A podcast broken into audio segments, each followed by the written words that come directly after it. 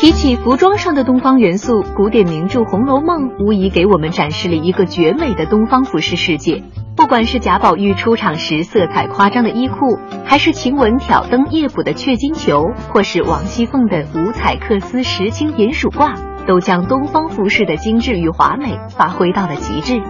而设计师劳伦斯许却因为一部《红楼梦》开启了一个云锦的世界。一课堂开讲了。大家好，我是王冠，我是董毅，我是设计师劳伦斯许，大家好。大家好，我是房雷。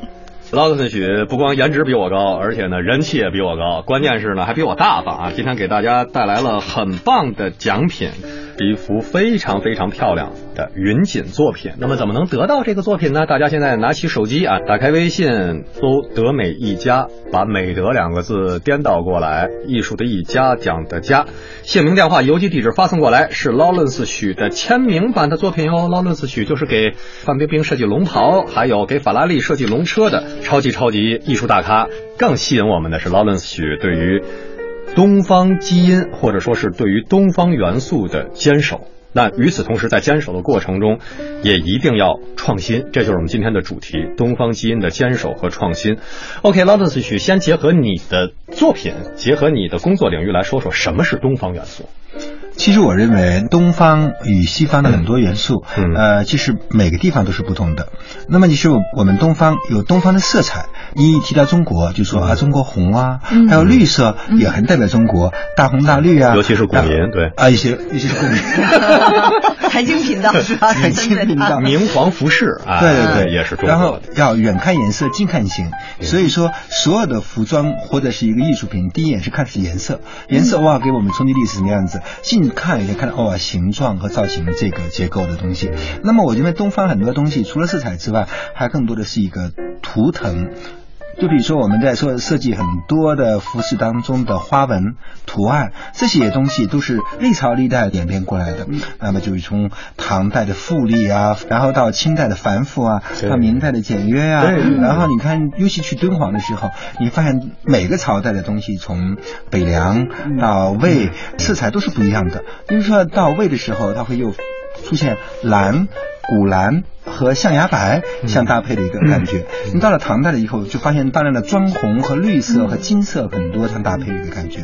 嗯所以说，每个朝代的东西都会给我们不同的元素其和实刺激。古典反而是永远年轻的哈、呃，我觉得是古典是永远年轻的，是永恒的。永恒的那么就像我们很多的到现在的很多服饰当中，无论是中国设计师还是国外设计师，都用中国的很古典的那些对东西。在我小时候，在八十年代啊，嗯，那我记得在在北京，不管是秀水啊，还是包括像什么很有典型性的，像友谊商店，然后包括呃很多市场吧，就是商贩常说一句话，就是来来来来，我这儿看看，这是进口的，要不就是说这是这是香港的，然后说这这是美国的，等等等等。但是现在大家似乎越来越自信，我们。内地的消费者，每个人也越来越自信，也越来越敢体现我们自己，包括我们的各种产品的东方元素。董毅，你在欧美啊，包括这种工作，包括生活这么长时间，你觉得在全球语境下，还是我们说的什么是东方的基因？ 有一次的经历哈，让我印象特别深。我当时我记得我是九八年出国的时候，嗯，然后呢，我们同乘一条游轮上，当时的一个外国人，你要去哪儿坐船 去？呃，我们那个游轮是一个小的游轮，这是从 Vancouver 到维多利亚岛，嗯哎，就是一段。 OK 不 OK，长然后呢？结果呢，当时我们其实对服装并没有重视啊嗯，但是他第一个反应就是说，哎，你是一个东方人，嗯，就说你的这种气质也好，你的服装也好，你所有的你的外在的视觉能看效果，到包括你的视觉效果，他一下就看到。嗯就是这就是我们很多，包括 Lawrence 许的你的这个很多的客户，这些女演员们，她为什么？因为她到国际上去，再重要的国际舞台，她也没有办法无可回避，你是一个中国演员。对啊，就印度女星就要穿中方的哎纱丽，就是最体现你的。嗯对啊，但是这个里边我们又不可能刚才说的，对吧？但是反过头来，我们又讲一方水土养一方人，对吧？而这种基因和你的这种文化所带来的，它是要相吻合的，嗯要和谐的。嗯那为什么很多海外的设计师设计的东西到中国来，他得改一下？嗯，就是它得适合你这方水土，对吧？就像你身看材你的上色彩身材啊、色彩呀、包括我们色彩嗯当中的很多文化呀、对吧？这个有些文化你穿出去就不合适，所以我在国外的时候，我的理解就是，当你认同你自己的基因，对，你认同你自己的文化，啊、你自然你选择的就是符合你自己的审美的，嗯也是别人能接受的。说到这个东方的艺术哈、我特别想跟 Lawrence 来聊一聊。作为一个红楼铁粉，我们一定要提到《红楼梦》。我理解，在《红楼梦》里面描述一个人的时候，我们看贾宝玉的出场啊，银红色的袄，然后青色的裤子，大红鞋。就这种色彩搭配，在今天我觉得无论如何你穿不到街上去的，嗯而且要把这个漆黑的大辫子上四颗大东珠啊，你想想这种很夸张的搭配，但是他穿的就是一身家常的衣服，嗯，这么夸张的颜色穿在一个男孩子身上，其实想想这个画面感很强，不会觉得难看，但是又很夸张。嗯哼，其实我觉得中国是天生的具有驾驭力，对于服装。你比如说，我们可以把琳琅满目的色彩的衣服穿在身上，那么就比如我们的图腾、我们的花纹都可以满身是花，在西方很难驾驭。嗯你看西方的礼服，大红就是大红，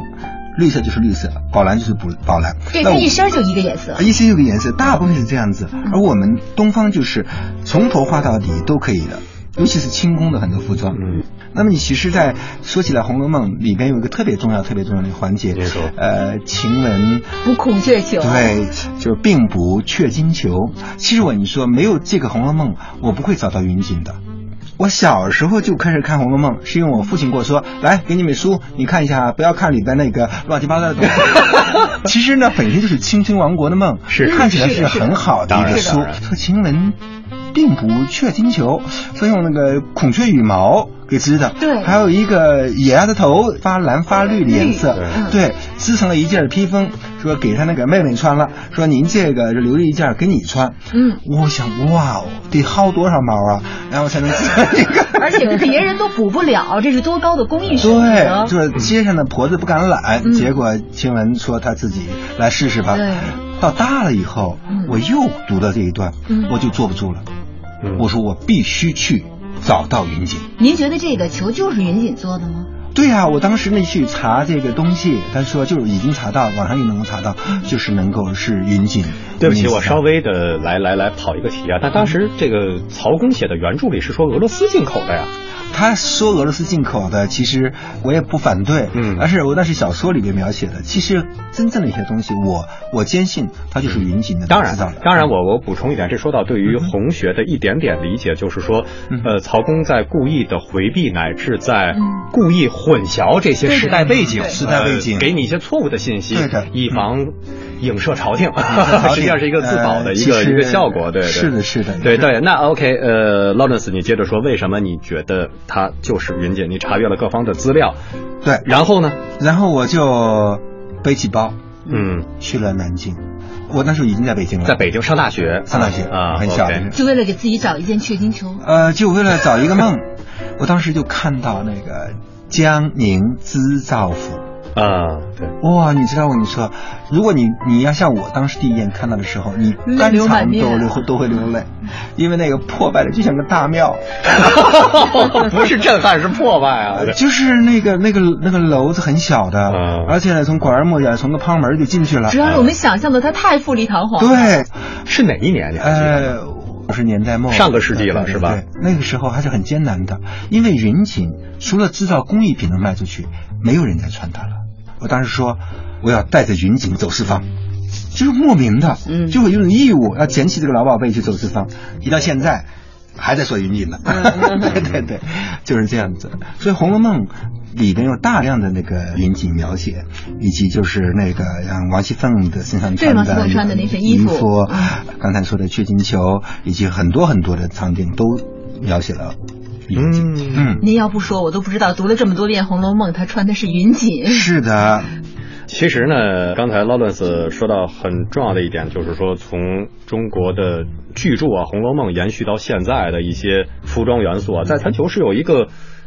共享性的和共同的认知的。那么，在一五年大都会还办了镜花水月的东方服饰展，对，镜花水月这个东方服饰展一定要说一说，是因嗯为它是以外国人的眼光来穿戴中国的衣服，让我们大家印象最深的就是瑞哈娜的那嗯个坚定服，就是他们理解的中国元素。但是我看到它的展品，从网上看到的，我觉得有一些真的是太漂亮了，而且它用了很多东方元素，比如青花瓷，嗯然后比如书法，书书法法的这种旗袍做出嗯来的非常漂亮，也有很多大师伊夫圣诺朗的做对的中国式的衣服，然后旗袍类的衣服放在那儿展出。呃 l a w l e s 你在现场也是参展者是吧？呃，中国有两位设计师，一个是嗯我，一个是郭培。当时王家卫是做了自然人，呃，以及那个巩俐啊，就是作为一个像主人那样子接待好四方八方的客人来 来。东方的女主人，东方的女主人，对，还有因为你巩俐在国际的这个舞台上很特代别表东东方啊方嗯代特别东方，对对对。那么我也被应邀者去走入那个红毯。嗯这个当时的时候，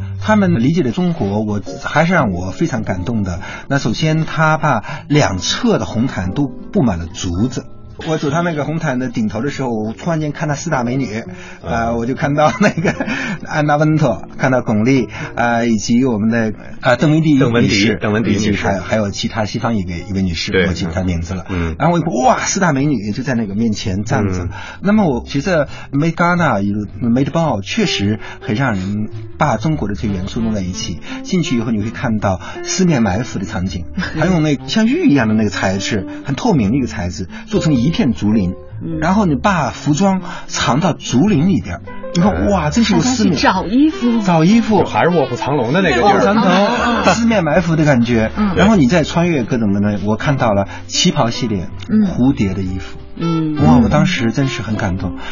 我也看到伊夫圣朗朗的作品，以及我那个龙袍，当时和那个很多的古老的龙作品对攒在一起。啊，我觉得听你说完好遗憾啊，去年没有去看一 下这个大都他会那的是杏花水月亮。 invitation only。二零一五年，美国大都会博物馆打造的镜花水月中国服饰展，向世界展示了一场美轮美奂的中国梦。然而，古老的东方艺术想要继续风靡于世界舞台，就必须在传承中不断创新。东方传统与国际化之间如何平衡？东方哲学如何让世界理解？一课堂，咱们接着聊。所以说，回到我们今天的主题，就是东方基因的坚守与创新。所以 l a l e s 你的云锦最体现创新的是什么？要想传承并其发展，嗯一个古老的技艺，嗯那么如果说你还是一成不变的，那就只能放在博物馆里。啊以及把博物馆的东西变成现代的时尚，你才能穿在身上。就比如我们刺绣啊，比如说云锦啊，它要普及到。千家万户去，那么你就必须用现代的手段和手法，呃，把它逐渐逐渐的简化。现在你知道，我们说云锦也在发展，对那么它有两条线，对比如说用纺机织的一个手段，半工业化，然后速度也会能提高上来。嗯然后那么那么也材质也在改变，不用真金了，羽毛也在改变，嗯然后也不用每个真正的羽毛了。对然后这是样为了子环保理念也是环保理念嗯，而且呢也能够快速的跟上现在的节奏，降低成本降低成本。对那么也是一种保护的方式。但另外一方面，嗯是否逐渐远离了它的灵魂？其实古老的东西是不能变的，嗯就比如说云锦的传承技艺，这个东西它是永远要保持的。嗯他们有一个国宝级的人物，然后大师级的人物，还在不断沿袭着云锦的制造，但是有新云锦和老云锦嗯，两方面。这是在工艺上，在设计上呢？比如从款式上，嗯已经不可能设计像以前古装型的那种拖地的长袍，嗯那么而且是现代简约型的一个服饰。其实我在巴黎大秀当中和已经设计了大量的短装啊、裙装啊，就是你能够穿出去，嗯就为原则，然后再加上中国的一些技艺，这样子。呃，我们东方基因既要坚守，又要创新，更关键的是要让别人来理解。你只有被理解，才能够被出价，才能够有一个相应的溢价。那么，比如我们中国的书法作品，在国际上经常会被理解为一种抽象绘画等等。就董毅在做艺术市场经营的时候，是不是经常会遇到这种问题？是是一个特别大的问题。艺术，嗯其实我们要再往上走的话，实际上是哲学。哲学，嗯嗯就是因为东方和西方的哲学首先是两个不同的哲学体系，我们文化艺术的基础是哲学。当哲学有了进步之后，你的文学、建筑、服装等等对衍生出来，包括音乐，对全都在改变。包括香奈儿的衣服，它也是让女装男性化了，更对对对简单了，嗯也是它那个时代所赋予的。嗯对你，比如说你女装男性化，它和女权主义的这种对哲学对方面的妇是女对解放哎，嘛妇女解放和嗯这种深层次的东西是一脉相承的。今天我们看到的服装，所有的这些文化艺术的这些东西，都是一种表现形式。对，但是如果要让外国人能理解你，首先要理解你的哲学，而这个是一个特别特别好难难的事儿啊。但是我们怎么能做到这一块？它往往也要借助一种形式，比如说竹子，竹子是有形的，嗯但是当你去讲竹子的时候，嗯你去跟一个外国人讲中国的哲学，可能比你讲中国的禅宗要更容易被理解。啊，啊，就是我们其实有的时候要借助于服装，借助于艺术，借助于有形的东西，去让他能接受你的中国文化。嗯刚才说到的书法，比如说徐冰做新英文书法，嗯你要让外国人看懂这中国字儿是很难的。但是新英文书法是徐冰老师他在国外做展览的时候，他教外国孩子写呀、写英文、写书法，嗯软笔啊，软笔。但是写的是什么呢？比如说 A 嗯，啊是这么写的 啊，啊但是不再是其实永字八法的那种写法了。嗯嗯对，其实我们书法到后来，你想想看，它也是讲的是线条啊，只不过我这个线条是写的是一个人字，那个线条可能变成了一个字母嗯 A，但是它的精神内涵是什么？线条。所以一新英文书法对推动中国书法走出去，我认为啊是很有帮助的，外国人一下就能理解了。当你越来越用国际化的手段和方式去表达的话，是不是对于自我的一种迷失乃至背叛？其实从这点来讲的话，嗯啊，不管是徐冰也好，还有上次在咱们这儿做客的邱志杰也邱好世，杰，嗯他们的传统功底都非常深。嗯就是你没有传统，他没有基础，他根本想不出来，嗯，他就没有办法去创新。嗯所以我觉得好的艺术家，刚才说的，他不会迷茫，嗯，他是先真正的理解之后，他才能创新。嗯它要沉淀下来，再想出一个新的方法来推广。对，那么反过头来说呢，因为他有了这种沉淀之后，在他的作品当中就变成了一个血液了，嗯他想迷失也迷失不了了。嗯就是他自然而然的，他在做当代艺术的创作的过程当中，他会融入到他的很多传统的符号就在里边。对，哎，其实我觉得董毅提到一个很重要的关键词是迷茫哈。嗯， Lawrence，出于嫉妒，我报一下你的年龄， 快到不惑之年了，是吧？差不差不多啊，对对对嗯对对对那你现在在创作的路上，其实也算是事业是一个蒸蒸日上的阶段。嗯你当下最困惑的是什么？艺术与商业的结合是嗯很困惑的。怎么讲？如果说我沉浸在自己的设计当中，嗯我会快乐无比。嗯呃，让这个呃衣服卖得更好，就是我不擅长的。而且呢，呃，我设计的很多东西，最多被询问的是，您设计这个衣服怎么穿呀？我的朋友就给他解释说，他能够在舞台上去表演，嗯那么为什么生活中不能设计呢？嗯它一样的，它可以在生活中更减法，更高艺术是在舞台上，它只是器材上所表现的和秀场上表现的是思想概念的问题，而我们的生活中也设计的非常好。那么他说你这儿店里怎么没有生活装啊？我说我是个定制店，所设计的都是都带走了，确实如此。那么我可能是今年的时候会推出自己的。高级成衣作品，大家会就会理解哇，原来这个它不仅仅设计那条华服，它也可以设计生活的这种东西。我碰到的大多数艺术家啊、嗯，嗯，都是应该把这个分开的。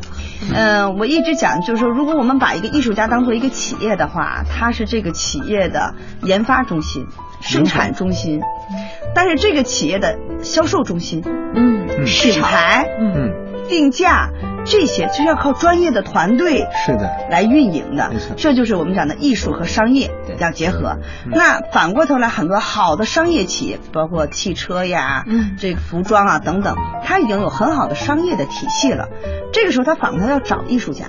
他要找这种顶级的设计师，把他的东西利用他的商业的运营的手段做很好的嫁接，这样的话就一加一了。现在很难去想象一个艺术家既能搞设计又能搞企业，真的，嗯非常难。而且事实上，嗯，人的精力是有限的。它也不符合基本的经济学的分工的这样的一个规律对对啊对。对，那另外一方面，现在这江山代有人才出哈，我不知道 Lawrence 你怎么来看这种竞争和你的独特性？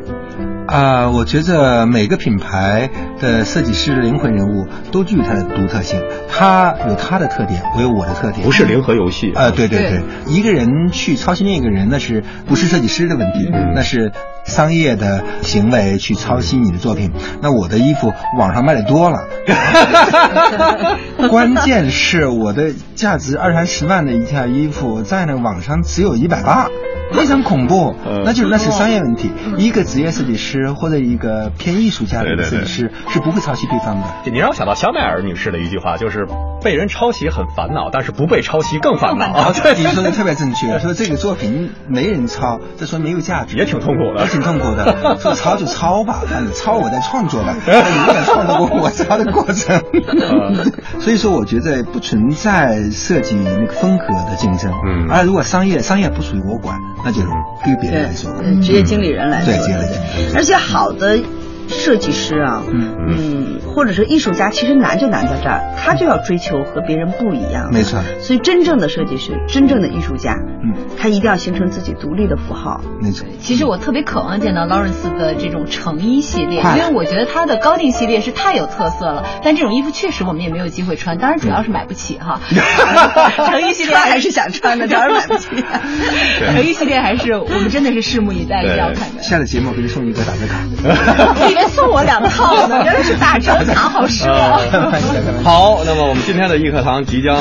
画上句号啊！再跟大家说一下，今天 Lawrence 给我们各位幸运听众送的是一幅云锦作品啊，很棒，然后是 Lawrence 签名版。呃，现在拿出手机公众号搜一下“德美一家”。美德两个字颠倒过来，艺术的一家讲的家，姓名、电话、邮寄地址发送过来，其中的一位将会赢得 Lawrence 许给您送上的签名版的云锦。感谢大家的关注，下周我们一课堂再会。更多节目背后的隐藏内容和精彩花絮，请关注《经济之声》或者是“德美一家”微信公众号，更有土豪大礼等着你。咱们下期不见不散，不散。